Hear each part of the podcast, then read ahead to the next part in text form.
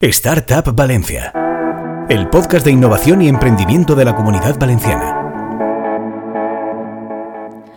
Hola y bienvenidos a Startup Valencia, el podcast de innovación y emprendimiento de la comunidad valenciana, un programa en el que cada semana hablamos con un actor del ecosistema emprendedor valenciano para conocer los proyectos que se están gestando en el polo tecnológico y de innovación de la autonomía. Hoy tenemos con nosotros a Ángel Buigues, advisor de B-Startup en la dirección territorial este de Banco Sabadell. Licenciado en Administración de Empresas, es un gran conocido y omnipresente del ecosistema emprendedor valenciano. ¿Cómo estás, Ángel? Fenomenal, Estefanía, aquí contigo. ¿Qué más se puede pedir? Obviamente vas tú vas de un evento a otro. Eso es, eso es lo que... eso es la punta del iceberg de lo que se ve. Exacto, eso es lo que parece que haces, pero haces muchas cosas más. Mm. Pero bueno, cuéntanos qué es B-Startup para quien no conoce el modelo ¿no? de Banco de Sabadell vinculado a las startups. Por supuesto. A ver, B-Startup es la iniciativa que arrancamos en Banco Sabadell eh, ya, allá por 2013. Estamos ahora justo cumpliendo nuestro décimo aniversario, con mucha ilusión. Y bueno, nace un poco también mm, con la inquietud o la necesidad de crear un mecanismo que diera apoyo a, a los emprendedores Mm, distinto a la financiación bancaria más tradicional, vamos a decir, em, y dirigido un poco pues, a estas empresas tecnológicas que no encajan del todo, del todo bien en los criterios financieros más tradicionales, ¿no? más establecidos para empresas em, más maduras ¿no? o más tradicionales. ¿En qué momento dice Bank Sabadell, oye, hay que meterse en esto de las startups? Has dicho hace 10 años, ¿no? Pero ¿en qué mm. punto uno se replantea y dice, bueno, si no podemos dar eh, financiación por modelos convencionales, ¿no? Porque no salen los números, obviamente, ¿por qué nada, no lanzarnos ¿no? al mundo startup? Bueno, pues la inquietud nace pues poco antes de, poner en marcha el proyecto. Al final, em, de alguna manera, somos un banco históricamente muy vinculado al segmento empresarial, siempre hemos un banco generalista, como, como, la gran mayoría, pero con, ese fuerte componente de banca de empresas o de segmento empresarial. Pues bueno, em, si echamos la vista atrás, en 2013 había cierto ecosistema, principalmente pues en los focos emprendedores a nivel nacional, pues Madrid, Barcelona, en Valencia ya estaban ocurriendo cosas. Em, y bueno, detectamos pues, que hay un segmento de empresas donde hay un interés, hay un atractivo, hay una capacidad de desarrollar un negocio y, de generar. Eh, empleo y rentabilidad y, riqueza para el territorio, pero que efectivamente, ¿no? como decía, por estos canales eh, de estudio, de análisis financiero más tradicionales, detectamos que necesita ciertos ajustes, ¿de acuerdo? Y no es una compañía en concreto, sino es un segmento. Entonces de ahí nace la inquietud y, la puesta en marcha de, de Startup. ¿Cómo es el modelo? ¿Qué, qué patas tiene eh, para, que, para invertir en las startups y para dar soporte a las startups? ¿no? Porque no es solo inversión. Efectivamente, no es solo inversión. Em, trabajamos sobre dos ejes principales, que son la banca tradicional, no íbamos a, tampoco a dejar de lado el, grueso ¿no? del negocio bancario, em, y la otra, el otro eje es el de la inversión en capital. En cuanto al producto y servicio bancario, veíamos que, oye, pues al final la, financiación bancaria es vamos a decir, se sitúa de alguna manera en bajo riesgo, bajo retorno. Si lo comparamos, por ejemplo, con la inversión en capital, donde la expectativa de rentabilidad es muy alta, eh, no, no, tiene nada que ver, por ejemplo, con los tipos de interés de la banca. Entonces, pero aún así identificamos que desde, desde son empresas, las empresas necesitan servicios bancarios mm, de todo tipo, pues eh, cobrar de sus clientes, pagar a sus proveedores, a los empleados, tienen una serie de necesidades también de financiación bancaria, algunos, algunas necesidades o, en algunos ámbitos de, de, las startups también cabe la financiación bancaria, entonces pusimos en marcha esta, esta instrumento ¿no? por la parte bancaria. Tenemos una red de oficinas especializadas en startups que cubren todo el territorio nacional. Pues vemos ¿no? como ciudades como las que decía, Madrid, Barcelona y Valencia, pero luego también otros ecosistemas que van desarrollándose y van creciendo, pues por mencionar algunos, Bilbao, Málaga, Alicante, Zaragoza. Entonces tenemos oficinas donde hay gestores y gestoras Mm, que, tienen ese conocimiento, esa cercanía y esa proximidad a qué es una startup, qué le ocurre, qué necesidades tienen, cómo se desarrollan y cuál es la función o qué le podemos aportar desde la banca. Y algo que también es fundamental, que es un circuito de riesgos paralelo al tradicional, con unos analistas de riesgos de dentro de la estructura del banco, pero que también tienen esa sensibilidad con cómo es un balance de una startup, cuáles son sus principales necesidades, em, un poco no todas las características y hacemos un análisis eh, de entrada financiero, porque oye, pues eh, tenemos que ver cómo la, empresa en el futuro nos podrá devolver lo que le presentemos ahora en el presente. Esto es la base, la ABC de las finanzas, pero de alguna manera también aplicamos otros criterios para valorar una startup, ¿no? Pues analizar el equipo, el modelo de negocio, hacia qué mercado se está enfocando, y entonces eh, de ahí nace un poco la eh, este punto diferencial ¿no? que, aplicamos en Vía Startup. Y bueno, y luego ya por, el otro eje, el de inversión en capital, que entiendo que si quieres profundizamos un poquito más, pero bueno, de entrada eh, invertimos en, en, compañías en etapa seed, en etapa semilla o early stage, con tickets entre 100 y 150 mil euros, eh, hasta 150 mil euros, vamos a decir, em, y tenemos diferentes eh, verticales, ¿no? Al final, eh, la más generalista que llevamos invirtiendo desde 2014 es B-Startup 10, en el que buscamos compañías de ámbito digital, y somos bastante agnósticos en cuanto a sectores y modelos de negocio, tecnología, y bueno, y luego tenemos dos verticales, una eh, en sostenibilidad y otra en ciencias de la salud.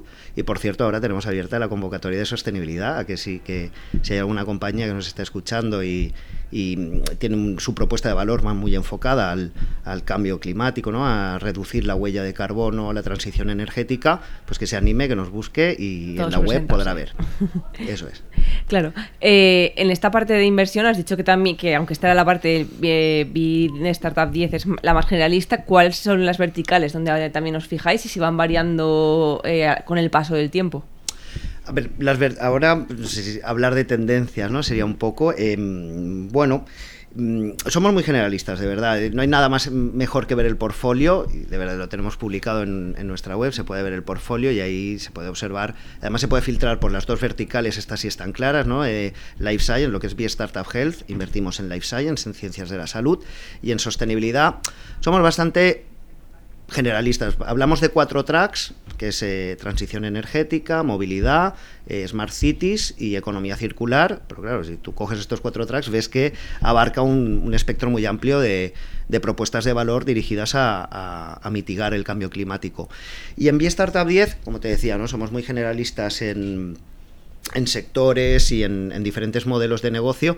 Quizás en este momento algo, por observar tendencias ¿no? que, hay, que hay en el mercado, pues quizás la, inteligencia artificial, ¿no? Eh, se habla de inteligencia artificial, ya no tanto quizás del machine learning, del machine learning ¿no? pero al final eh, también está detrás. Y, bueno, esto serían algunas, algunas tendencias más. ¿no? El, el, travel está ¿no? tomando relevancia después de estos años complicados. Y, y, bueno, nos hemos olvidado del metaverso y el blockchain. Sí, ¿verdad? un poco, ¿no? Ya, yo creo. Eh, hablabas de compañías en etapas eh, SID o Presid, hasta 150.000 euros. ¿En qué más os fijáis para elegir en qué startups invertir? No sé si, como decíais, también analizáis el equipo y qué otras cuestiones, como también hacéis, ¿no? Para, para dar esos préstamos en la otra parte más bancaria. Sí, a ver, perdona, esto valía que te tengo que batizar Presindo, es ah, Stage, ¿no? Sí que buscamos eso, que tenga unas primeras mm. métricas em, de negocio. Que lleguen los dineritos. Efectivamente, que pueda, podamos contrastar pues el encaje que tiene en el mercado, mm. la capacidad de retener eh, a los clientes, mm. incluso pues oye, pues de poder hacer upselling también, ¿no? Con, el producto y, con su mercado, pues esto sería un poco, pues unos criterios ya más, en detalle, ¿no? De, de que poder explicar. Em, ¿Cómo, ¿Cómo, os llegan estos proyectos, eh, eh, o sea, emprendedores? ¿Cómo elegís a los que vais a invertir? Soy, son, hablabas de las convocatorias por la web, pero si mm. vosotros también llega un momento en el que decís, oye, he visto esta startup en un evento, ¿no? Tú que vas, te mueves por todos los eventos, y mm. dices, wow, me gusta, igual voy a analizarla o me encaja eh, en la inversión, en, los verticales de inversión que, hay ahora abiertos, y no sé, le digo que aplique o, voy directamente, si tenéis esa potestad de hacerlo de esa manera, o es todo a través de las convocatorias. Vale, en las dos verticales, tanto Life Science como, sostenibilidad, sí que necesitamos que vaya a través de, nuestra web, hay un formulario. Mm, y bueno, es, sencillo de cumplimentar, no, no, toma mucho tiempo y a partir de ahí pues ya se genera el, flow interno, el workflow interno para poder analizar la compañía, contactar con, el equipo emprendedor y darles feedback y demás. En Vía Startup 10 que es el programa más generalista en el que somos agnósticos en cuanto a sectores, modelos de negocio. Mm, yo, por ejemplo, las compañías que conozco les digo, porfa, que me pasen el deck a para poder echarle un primer vistazo, em, darles algo de feedback, si veo que algo pues eh, no se comprende muy bien o hacerles alguna pregunta previa. Y, bueno, es un programa que tenemos abierto todo el año, o sea, B-Startup 10, en el que somos más agnósticos, más generalistas, no va por convocatorias, es un programa que está abierto todo el año y va, vamos analizándolas one by one. Entonces, en, en Startup 10 hay un formulario también, porque si hay alguna compañía que no tiene contacto con nosotros o, prefiere pues analizar primero los parámetros, las características y, aplicar a través de la web, es libre de hacerlo. Pero bueno, también puede ser a través del equipo, ¿no? En este caso, por ejemplo, aquí en Valencia, eh, conmigo. Claro, ¿realizáis coinversión con otros fondos o con otro tipo de vehículos, business angels? Sí, sí, sí. De entrada, no es un criterio, yo digo muchas veces, ¿no? Cuando hablo con, con Starter, digo, mira, no es un criterio eh, de entrada excluyente. En, la web no tenemos una característica, ¿no? Cuando ves la información del, del, de 10 no te dice exclusivamente que va a ser en coinversión, pero ya al final mm, yo creo que nos pasa lo mismo que a, todos los Venture Capitals, ¿no? Recibimos una cantidad de, de oportunidades de inversión y tienes que seleccionar ¿no? Eh, ya no solo que sean buenas, sino que sean las que más encajen con tu tesis. Entonces, dentro de nuestra tesis estamos muy abiertos a la, a la coinversión. Pensamos que es eh, positivo para todos, para la compañía, para nosotros y para otros inversores que también quieran eh, participar. Claro, ahora dada la situación que veníamos un poco de incertidumbre, que yo creo que se está regulando ahora un poco más, ¿no? Se decía que muchas rondas estaban, o bueno, o paralizándose para ver, eh, para revisar, eh, pues los números, no, los números de las compañías o para rebajar valoraciones. ¿Vosotros percibís esto al estar en una fase SID no, no se ve tanto, ¿no? Que se paralicen rondas o se paren para revisar números. A ver, lo que sí estamos viendo es em, que al final el ámbito del venture capital, como gran la gran mayoría de los sectores, es cíclico, ¿no? y en algunos momentos se busca más el crecimiento rápido después esos momentos en los que hay mucha liquidez en el mercado, ¿no? Hay más liquidez y momentos en los que quizás se busca más la capacidad de ser rentable, ¿no? De que el negocio eh, o ya sea rentable o tenga un camino hacia la rentabilidad. Entonces, pues eh, en momentos donde a lo mejor no hay tanta, tanta liquidez en el mercado, pues eh, los inversores buscan más que la compañía tenga capacidad de, encontrar su camino a la rentabilidad y un equilibrio entre crecimiento y rentabilidad. Tampoco es aquello de pararse en seco y, generar dinero, ¿no? Si al final la virtud está en, el equilibrio entre ambas cosas, ¿no? Entre crecer y ser rentable. Claro, te iba a decir, tú que revisas tantos decks, ¿cuáles son los mm. errores más comunes que ves, ¿no? Que dices, ¿cómo te has dejado esto? ¿Cómo me pones esto? ¿Esto queda raro? Pues... Si tuvieras que elegir así algo que dijeras, o esto me llama mucho la atención, que es un patrón que se repite, pero igual no es lo más conveniente. A ver, mira, pues algo que sí que, que, observas, ¿no? sobre todo en emprendedores o en compañías que están en fases un poquito más tempranas, ya el, como todo, ¿no? Cuando llevas un tiempo con tu negocio, pues vas dándole profundidad, ¿no? Y, vas viendo mucho más. Pero a veces em, un error eh, para emprendedores, ¿no? Que están primeras fases, primeros momentos, es eh, la falta de haber analizado bien la competencia. Al final, tu competidor es cualquier otra compañía que busca o que, se, que ahora se está quedando con el euro que tú quieres de tu cliente, ¿no? Con la capacidad de, compra que tiene tu cliente para, para, lo que tú le ofreces, pues cualquiera que se queda esa oportunidad. Y muchas veces, pues el, el ver que no se ha hecho un análisis profundo de, del sector o del mercado en el que te estás metiendo. Ya no hablamos de aquella frase de no hay competencia, eh, no hay competencia, ¿no? que no es chirría, efectivamente, que ya chirría, no es como las uñas en la pizarra, sino em, pensar y decir, ostras, si yo conozco, vamos a decir, mm, un territorio más en profundidad, un territorio de España, pero a nivel general así conoces un poco el territorio nacional. Y ya eh, identifico compañías que son competidores directas o relativamente directas de tu proyecto sin, haberme movido de la silla, ya solo porque las tengo rodando por la cabeza y no las veo en, en, tu aproximación, ¿no? en tu mapa de posicionamiento, en, el benchmark, no las tienes identificadas, y ahí detectas que hay una falta de profundidad y de análisis en, la información que, que te están facilitando, que a lo mejor es solo eso, pero piensas, uy, pues no Falta un poco de sentarse y pensar. Claro, estábamos hablando de financiación sobre todo, tanto a nivel bancario como a nivel de inversión, pero ¿qué otras em, cuestiones ¿no? planteáis a los emprendedores o qué otras aportaciones que no son financieras les, les dais? Porque es verdad que tenéis el Hub Empresa y tenéis otras iniciativas. ¿Cuáles son y qué, pueden encontrar los, las startups en, en Sabadell? Bueno, al final nuestra propuesta de valor principal va en estos dos ejes, ¿no? que es lo que venimos haciendo como entidad financiera y, de profesión somos y, nos, nos cualifica, ¿no? Eh, la parte financiera, pero sí, como tú bien dices, de una manera transversal, también nos gusta formar parte del ecosistema, eh, ayudar a generar esos espacios de networking donde las startups y, todos los stakeholders, no solo startups inversores, startups y corporates, ¿no? Eh, generar espacios también de comunicación y de alguna manera me gusta esta expresión, ¿no? Poner el escenario donde ocurran cosas, ¿no? Y donde los actores, que son los protagonistas, en este caso las startups, inversores o otro tipo de stakeholders pues eh, puedan encontrar pues mm, hacer un pitch o hacer networking eh, también aportarles em, píldoras no o, con contenidos vamos a decir de valor. Em, y eso como tú bien dices aquí en Valencia pues tenemos eh, pues tenemos la suerte de tener Java Empresa donde me estoy yo ubicado muchos días. Si por la puerta le podéis ver. No, no, todos los días pero sí habitualmente estoy en Java Empresa. Bueno es un proyecto, además, está el espacio digital, también Java Empresas Digital, que este sí que es generalista a nivel nacional, o sea, es para eh, damos un alcance bueno nacional o de habla hispana vamos a decir no mm, pero como hub físico solo tenemos aquí en Valencia sí por eso digo que tenemos la suerte de estar en Valencia y de tener aquí el, hub no pero más allá del hub a nivel nacional eh, pues mm, las startups que han ido a South Summit a Four Years From Now o también aquí en, el Digital Summit, pues pueden vernos ¿no? y, ver pues, que somos activos, que estamos presentes. Y luego organizamos también fuera de, en otras ciudades pues, medianas, como decíamos, eh, pues algunos eventos como Venture on the Road, para encontrar ¿no? eso de deal flow y estos compañeros de viaje pues más allá ¿no? de, los, de los hubs eh, más relevantes. Claro, hablabas antes de sectores en tendencia como la inteligencia artificial, pero ¿qué se está moviendo en Valencia? ¿Qué sectores se perciben que despuntan más y van en tendencia con lo que ocurre en España? ¿no?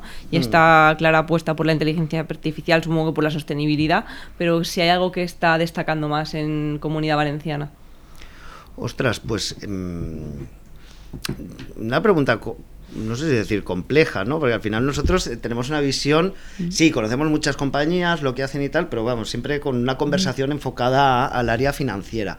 Pero yo, por ejemplo, sí estoy viendo eh, o percibo, ¿no? En el último tiempo, pues alguna apuesta, también relacionada con la ciberseguridad de las empresas, con la parte de biometría. Biometría y ciberseguridad, pues muchas veces también van de la mano. Em, y, bueno, yo, muchas compañías quizás también enfocadas al, al B2B, ¿no? Eh, quizás un poco más aquí la relación con los corporates. Que ya no queremos todos ir a por Wallapop, ¿no? No es todos ya un Wallapop, ahora es vamos a por las empresas que la gente ya está saturada de aplicaciones en el móvil, ¿no? Bueno, y también porque en los últimos años... Em, son varios factores los que nos han llevado ahí. Efectivamente, ¿no? Ahí va, ¿no? Un poco a la transformación digital y a esa, ese salto que las empresas ya venían percibiendo muchas, la gran mayoría, pero si no, a partir del 2020, de marzo de 2020, muchas han sentido ya esa gran necesidad ¿no? de, digitalizar procesos, de automatizar em, áreas y, de poder, pues eso, compartir y comunicarse dentro y fuera de la compañía de, de una manera pues más, más digital. Claro, eh, diremos que esta semana ha ocurrido ha sido hoy, un evento en Fundación Lab sobre corporaciones, ¿no? Family Office Inversión. ¿Qué imagen tiene el empresariado valenciano de las startups? ¿Si ha mejorado con, a lo largo del tiempo? Si, como se ha visto, ¿no? están más dispuestos a invertir en startups y ya no les parece algo ajeno y, están dispuestos a dejarle una parte, ¿no? aunque sea pequeña, de su patrimonio para impulsar y acelerar el ecosistema startup, en este caso pues de la comunidad valenciana, pero bueno, también a nivel español. Si se percibe ya esa un poco más de confianza en, el, modelo. Yo creo que sí, y más en concreto en la comunidad valenciana, en concreto en la comunidad valenciana, eh, tenemos algunos casos ¿no? ya de, éxito o, asentados, ¿no? normalizados y, que se ve pues, eh, que, son relaciones a largo plazo em, con empresarios pues, muy relevantes del territorio que han puesto en marcha pues iniciativas o, algunas pues como muy abiertas a la ciudadanía y tal y otros hoy han ido haciendo su camino. Estas son no como los puntos estratégicos y áreas donde desde la compañía necesitamos acelerar el ritmo de transformación digital. Y bueno y se han generado casos de éxito que al final, una de las cosas muy, muy buenas que tiene el, sector y el ecosistema es la capacidad de comunicar y de hacer visible lo que está ocurriendo. Entonces, em, pues el tejido empresarial, empresarias y empresarios han podido ver eh, otros casos de éxito, conocer ya no solo como el titular, sino un poquito más leerte la noticia entera, ¿no? De, cómo le están haciendo, de qué les está funcionando, de qué no les está o no les ha funcionado, o han visto que, que había otras formas más eficientes de hacerlo y, sí, yo, me parece que está trascendiendo. Claro. ¿Cómo se convence a un empresario para que dedique un poquito de su cartera ¿no? a la inversión en startups? ¿Cómo le convencerías tú? ¿Qué le dirías para, oye, va, o sea, mm. no puedes dedicar un 2% de tu patrimonio, un 3, un 4, un 5, no como rollo que decía que dedica, bueno, a un 35%, pero no a startups, sino a inversión en fondos mm. y venture, pero ¿cómo le convencerías? A ver, Em, por, de formación profesional, em, recomendar la inversión, eh, no, em, o sería muy, muy, muy cuidadoso. Al final esto tiene que ser una iniciativa, si estamos enfocándonos al, Venture Capital. Bueno, pero es alguien que quiere invertir, no alguien que no tenga dinero, sino alguien que tenga el dinero y dice, yo quiero invertir en cosas, ¿por qué debería invertir en startups? ¿No? Es un poco más eso, es un poco alguien que tiene el dinero disponible y un porcentaje de su dinero para poder invertir, no le va a faltar el dinero para comer. Mira, yo, empresarias, empresarios, quizás, yo ya te digo, consejos no vendo, que para mí no tengo, pero si me preguntan, pues de alguna manera puedo decir, oye, busca eh, compañías eh, de, sector que tú conoces bien, Em, que puedas mantener una conversación entendiendo todo lo que te están explicando desde la parte más técnica, más de producto del, mercado al que se dirigen, incluso valorar como empresaria, empresario, si en tu compañía esto sería una aportación de valor, si esto sería una propuesta de valor.